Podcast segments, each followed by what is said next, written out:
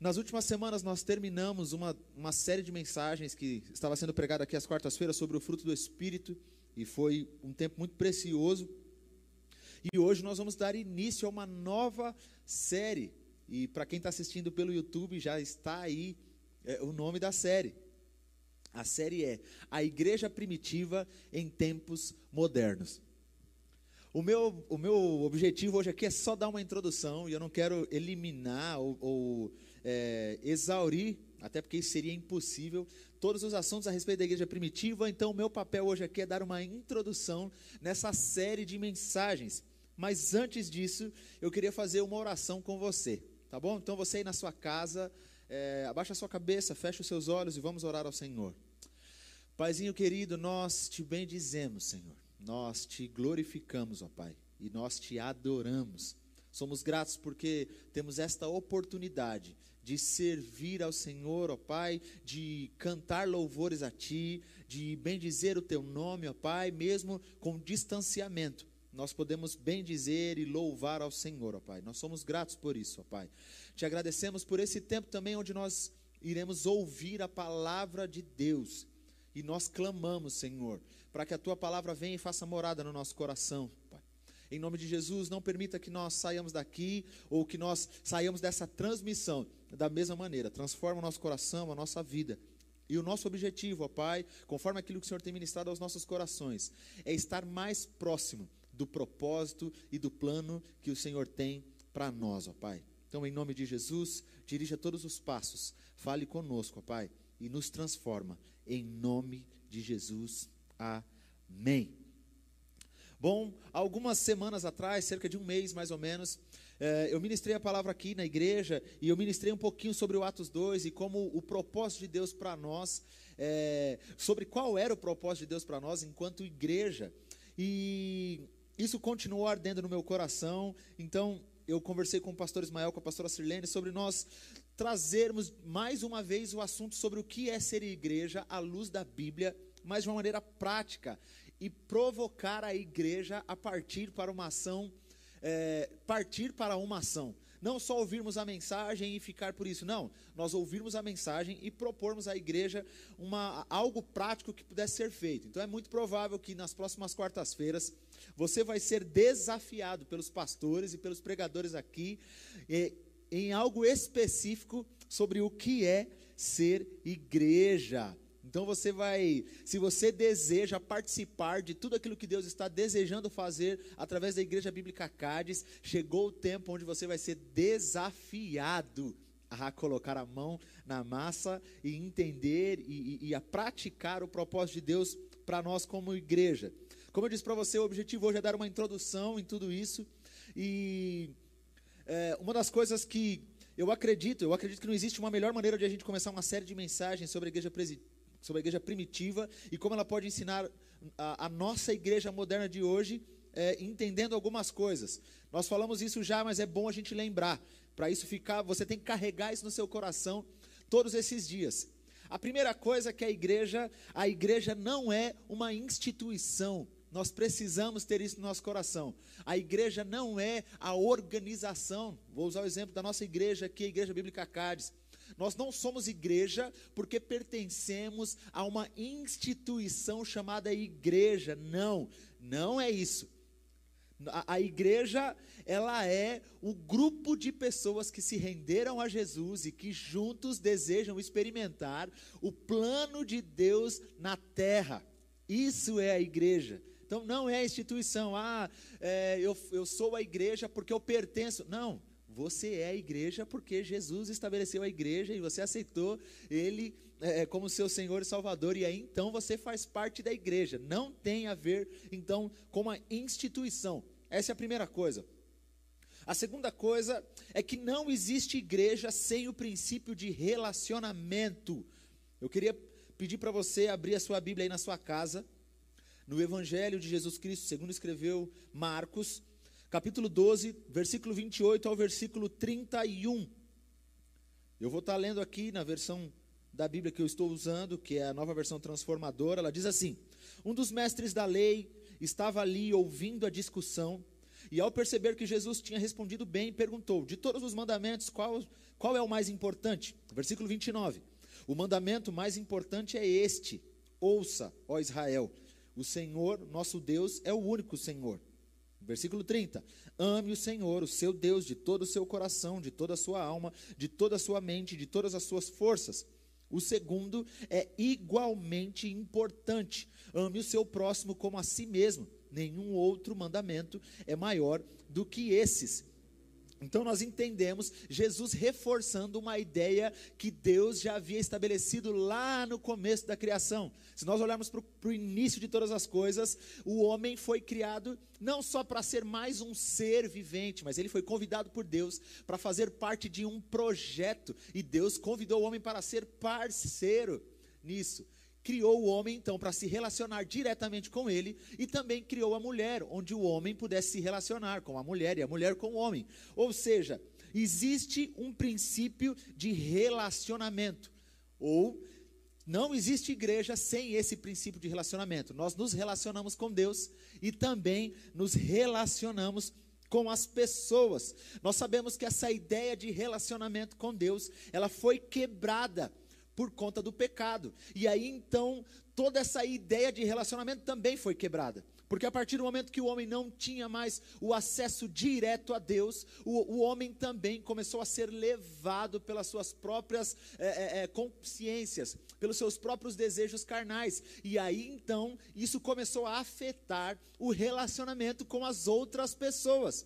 Nós vemos isso, se você tiver interesse depois de pegar sua Bíblia e ler os, os capítulos 1, 2, 3 e 4 narram, narram bem todo esse momento onde Deus criou a humanidade, criou o mundo, criou todas as coisas, de como Deus convidou o homem para ser parceiro, de como Deus criou a mulher para que, que a mulher completasse o homem, e ali então eles tivessem um relacionamento. No, no capítulo 3 de Gênesis, você vai ver também a queda do homem, quando o homem desobedeceu a Deus e as consequências que a partir de então o homem começou a viver, e no capítulo 4 nós já vemos diretamente como a falta do relacionamento com Deus já afetou o relacionamento do, do, ser humano com outro ser humano. Porque no capítulo 4 de Gênesis nós vemos a narrativa da história de Caim e Abel. E por causa da inveja ou pela ira que nasceu no coração, nós vemos que Caim matou Abel. Ou seja, todo aquele princípio de relacionamento que Deus havia estabelecido no jardim do Éden, logo no comecinho,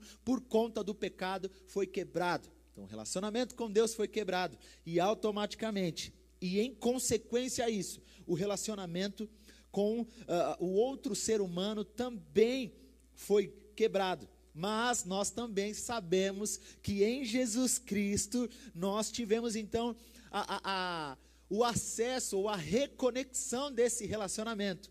Em Jesus Cristo nós tivemos acesso a Deus outra vez e então fomos reestabelecidos ou foi reestabelecido este relacionamento direto com Deus. Se o relacionamento com o homem no começo da humanidade, com um outro ser humano, foi afetado pela falta do relacionamento dele com Deus, em Jesus Cristo, o homem agora foi restabelecido no relacionamento com Deus. E aí então ele está apto outra vez para estabelecer um relacionamento sadio com as pessoas. Por quê? Porque o relacionamento dele com Deus altera a conduta, a maneira com que ele vive, e aí então ele começa a desenvolver um relacionamento sadio com as pessoas. Então, tudo isso são coisas que nós precisamos entender para nós falarmos sobre igreja. A terceira e última coisa para nós entendermos, e a partir daqui a gente começa a seguir um pouquinho, é que então em Cristo a igreja é a continuação da comunidade divina. Olha só que interessante, quando você olha de novo lá para o jardim, nós vamos ver é, é, a manifestação então de Deus se relacionando com o homem e o, ou com o ser humano e o ser humano se relacionando com outro ser humano, com um outro ser humano. E isso era a comunidade estabelecida no princípio de todas as coisas. A comunidade divina que existia então era o homem, a Trindade, Adão e Eva. Essa era a comunidade que existia.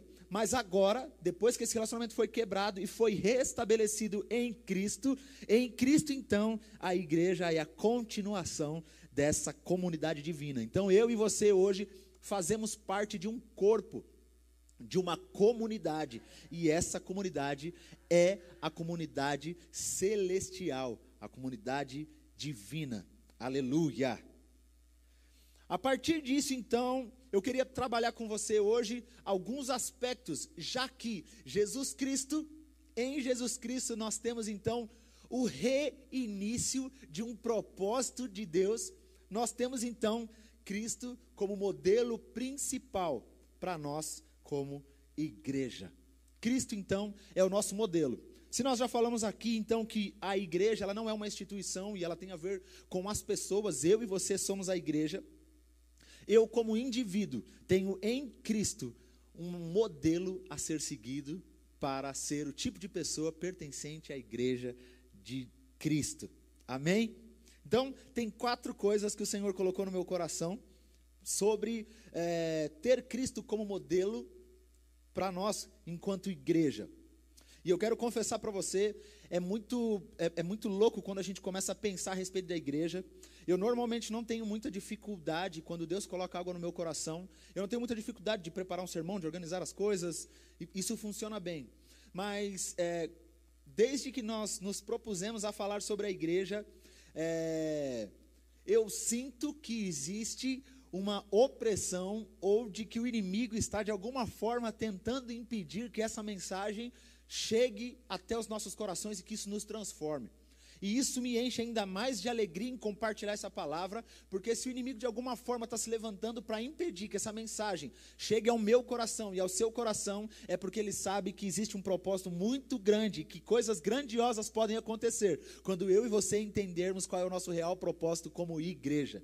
Então, que em nome de Jesus, você fique alerta e entenda: esse chamado não é um chamado agora, usando Cristo como exemplo, para o grupo, é para você, pessoa, indivíduo que pertence e que faz parte desta igreja. Então, a primeira coisa que a gente entende e vê em Jesus Cristo como sendo um modelo a ser seguido de uma pessoa que pertence a uma igreja é que ele saiu da sua posição. Queria que você abrisse a sua Bíblia comigo em Filipenses 2, do versículo 5 ao versículo 7. Filipenses, capítulo 2, versículo 5. Diz assim: Tenham a mesma atitude demonstrada por Cristo Jesus. Embora sendo Deus, não considerou que ser igual a Deus fosse algo a que devesse se apegar. Versículo 7 em vez disso, esvaziou-se a si mesmo, assumiu a posição de escravo e nasceu como ser humano. E o, o, versículo termina quando veio em forma humana, e aí a partir do versículo 8 nós temos a, a continuação da narrativa. Mas veja que interessante. A primeira coisa que nós podemos entender e ver em Jesus Cristo é que Jesus deixou a sua posição de destaque. E essa é a primeira lição para mim e para você. Nós temos uma falsa ideia de que quando nós aceitamos a Jesus Cristo e nós então é, é, começamos a pertencer a uma igreja, de que nós estamos em uma posição de destaque, ou de privilégio, ou de favoritismo, ou de qualquer coisa desse tipo. Mas quando nós olhamos para Jesus, nós vemos que Jesus, o nosso modelo, mesmo, mesmo estando em uma posição muito diferenciada e muito acima da nossa, para que o propósito fosse cumprido, ele abandonou essa posição, saiu da posição que estava e se colocou em uma posição de escravo, como diz o versículo 7. Se eu e você queremos ser uma igreja que é realmente relevante, que é uma, uma igreja realmente bíblica, parecida com a igreja que nos próximos pregadores e pastores vão falar aqui sobre a igreja primitiva diretamente. É, é, se nós queremos ser esta igreja, esta igreja que causa um impacto, eu e você precisamos entender que eu e você precisamos sair da nossa posição de destaque, ou da nossa posição, talvez seja a nossa posição de conforto, ou a nossa posição de privilégio. Chegou o tempo de, olhando para a palavra, nós sairmos dessa posição. Era muito simples, e se quando você olha para Jesus Cristo, e eu quero que você, se, que você imagine essa cena.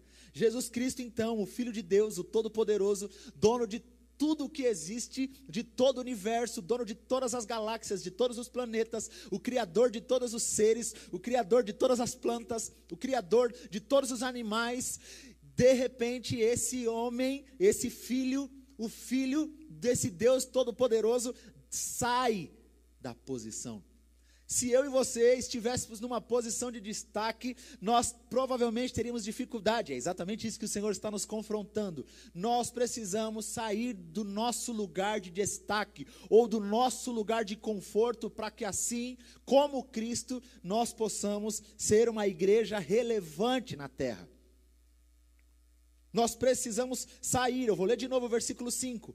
Tenham a mesma atitude demonstrada por Cristo Jesus. 6. Embora sendo Deus, não considerou que ser igual a Deus fosse algo a que devesse, a que devesse se apegar. Em vez disso, esvaziou-se a si mesmo, assumiu a posição de escravo. Eu e você estamos sendo convidados pelo Senhor nesta noite para nós nos esvaziarmos de nós e nos colocar numa posição de servo, uma posição de escravo. Nós temos a falsa ideia ou a falsa sensação de que quando nós aceitamos a Jesus Cristo, então a nossa posição agora é uma posição de conforto. E eu tenho uma notícia para te dar: não é isso. Se você recebeu Jesus Cristo como seu Senhor e Salvador, e agora você faz parte de uma igreja, ele sendo o seu modelo, agora sendo também o seu Senhor, não veio para te colocar numa posição de conforto, pelo contrário, ele está incentivando, como próprio exemplo, para que você se esvazie de você e para que você se coloque em uma posição de servo. Então a primeira coisa que nós podemos aprender com Jesus é isso: ele saiu da sua posição e se colocou em uma posição de servo.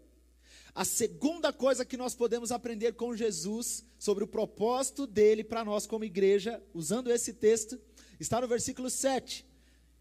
E essa segunda lição é que ele se igualou, ele não só saiu da posição, mas ele se igualou. Olha só o que diz o versículo 7 de Filipenses 2. Em vez disso, esvaziou-se a si mesmo, assumiu a posição de escravo e nasceu como ser humano.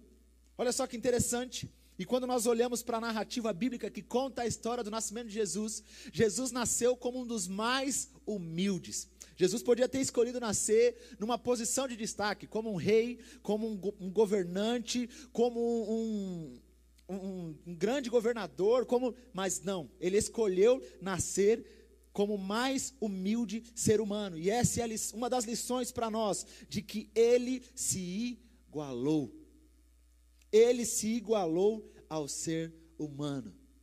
Quando nós olhamos para isso, nós precisamos ter uma perspectiva de que o desejo de Jesus Cristo, sendo Ele o nosso modelo, é que eu e você nos igualemos às pessoas, que nós nos tornemos mais parecidos às pessoas da nossa comunidade, às pessoas do nosso bairro, às pessoas que a gente, se, que a gente convive. Nós, às vezes, interpretamos errado a narrativa bíblica que fala que nós não somos desse mundo, e aí, então nós começamos a nos comportar como extraterrestres, e a gente parece qualquer coisa, menos ser humano. A gente se coloca numa posição tão diferente das outras pessoas que a gente perde o princípio de Jesus Cristo, que foi de se igualar. E ele se igualando conheceu toda a miséria humana, toda a miséria humana. Quando nós falamos a palavra Jesus tem misericórdia, sabe o que a gente está querendo dizer? Está querendo Jesus se coloca na minha miséria. Jesus se coloca na minha miséria e ele já fez isso, porque ele deixou a sua posição, se igualou à nossa posição e viveu como eu e como você vivemos. Se eu e você desejamos ser uma igreja relevante nesse tempo de hoje, nós precisamos parecer mais com as pessoas da nossa volta. Nós não podemos nos parecer tão diferentes, nós precisamos nos parecer, nós precisamos ser humanos como as pessoas que estão à nossa volta. Eu não estou falando para você que você tem que fingir ser alguma coisa, não é isso. Eu estou falando que você precisa ser parecido com as pessoas.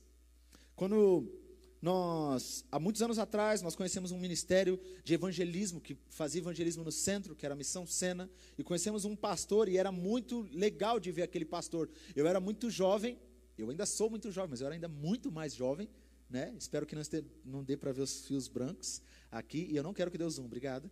Aleluia.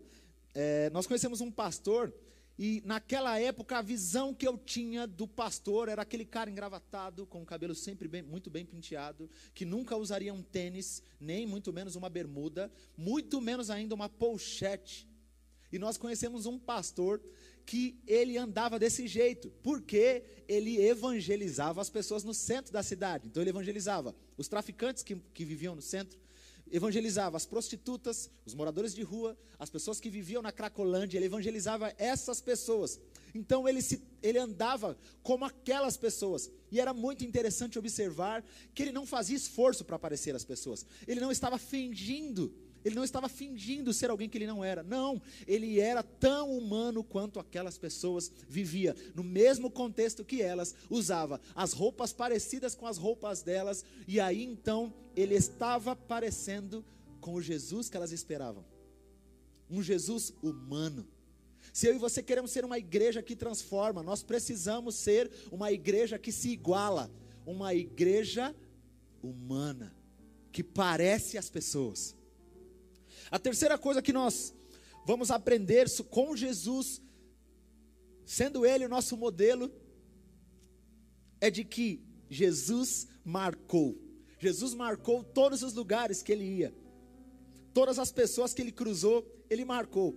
Mas a gente pensa nisso normalmente a respeito dos milagres que Jesus realizou, pelas transformações é, é, benéficas que ele proporcionou às pessoas, as pessoas que não tinham a visão agora viam, pessoas que não tinham perna ou que tinham dificuldade para andar, que eram paralíticos agora cura, eram curados e caminhavam, pessoas que não ouviam agora estavam ouvindo, todas as pessoas que morreram e agora estavam ressuscitadas, nós pensamos sempre em Jesus marcando as pessoas dessa maneira, mas Jesus, mesmo em seu maior momento de sofrimento, também marcou pessoas.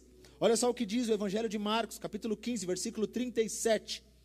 Do versículo 37 até o 38. Diz assim: Então Jesus clamou em alta voz e deu o último suspiro. A cortina do santuário do templo se rasgou em duas partes, de cima até embaixo. 39.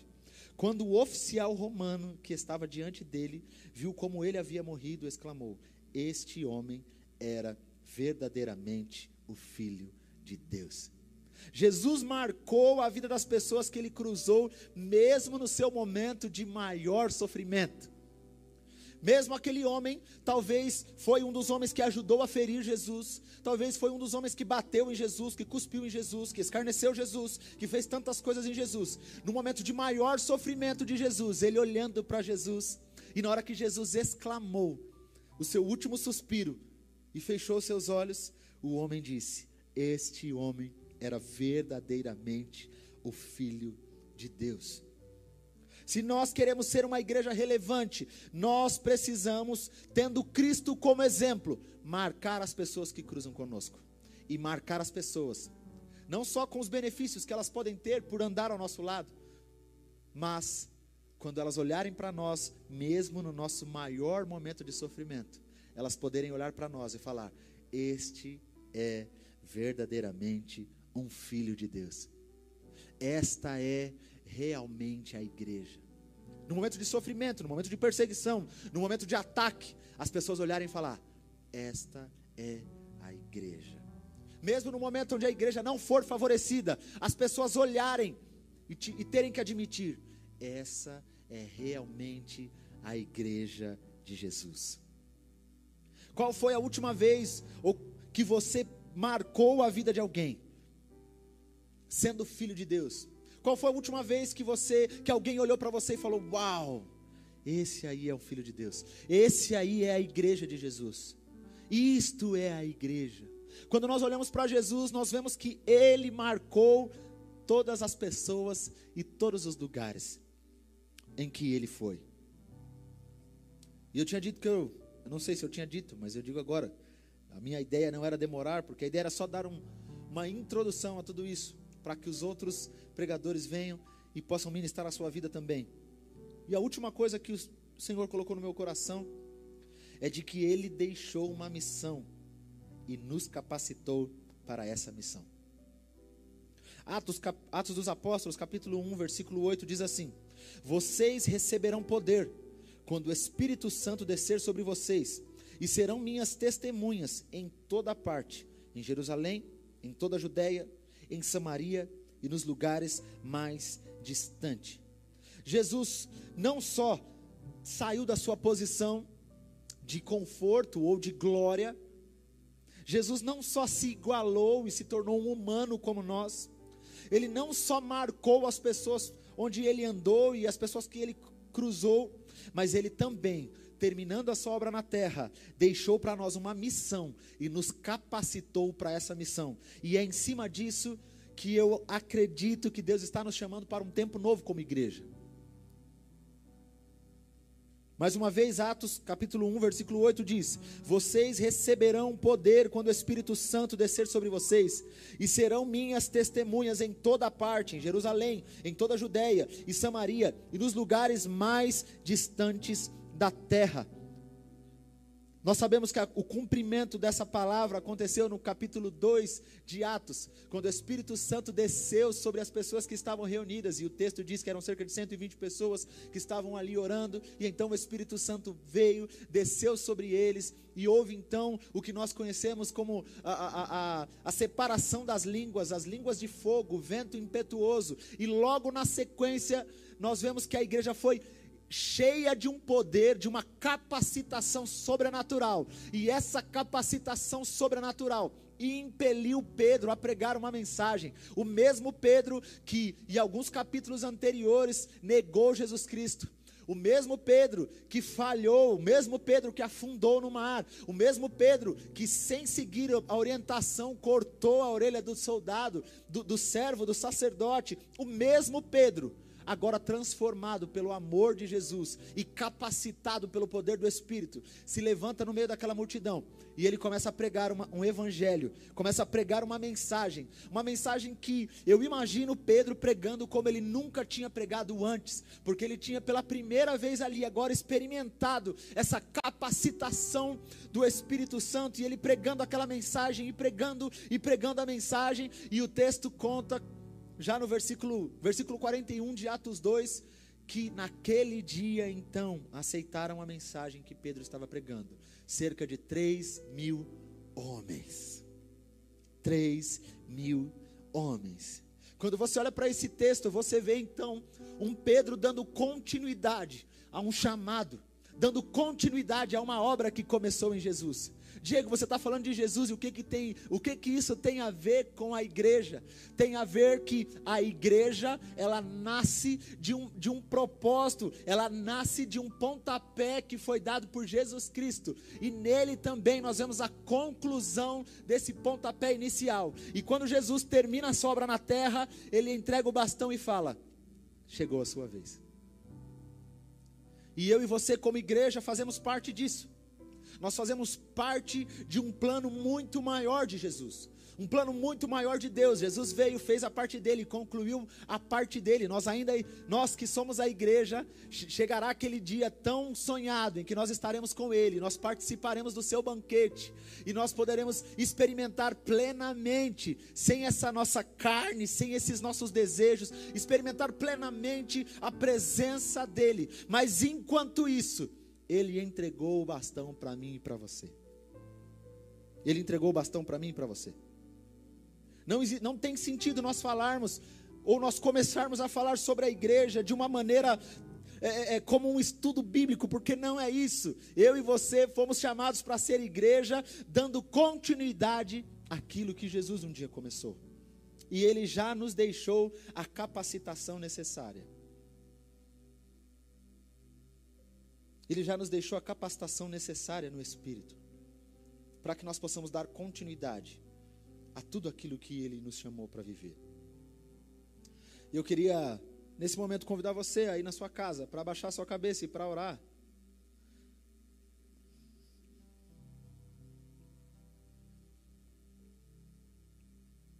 Diante de tudo isso que você ouviu aqui,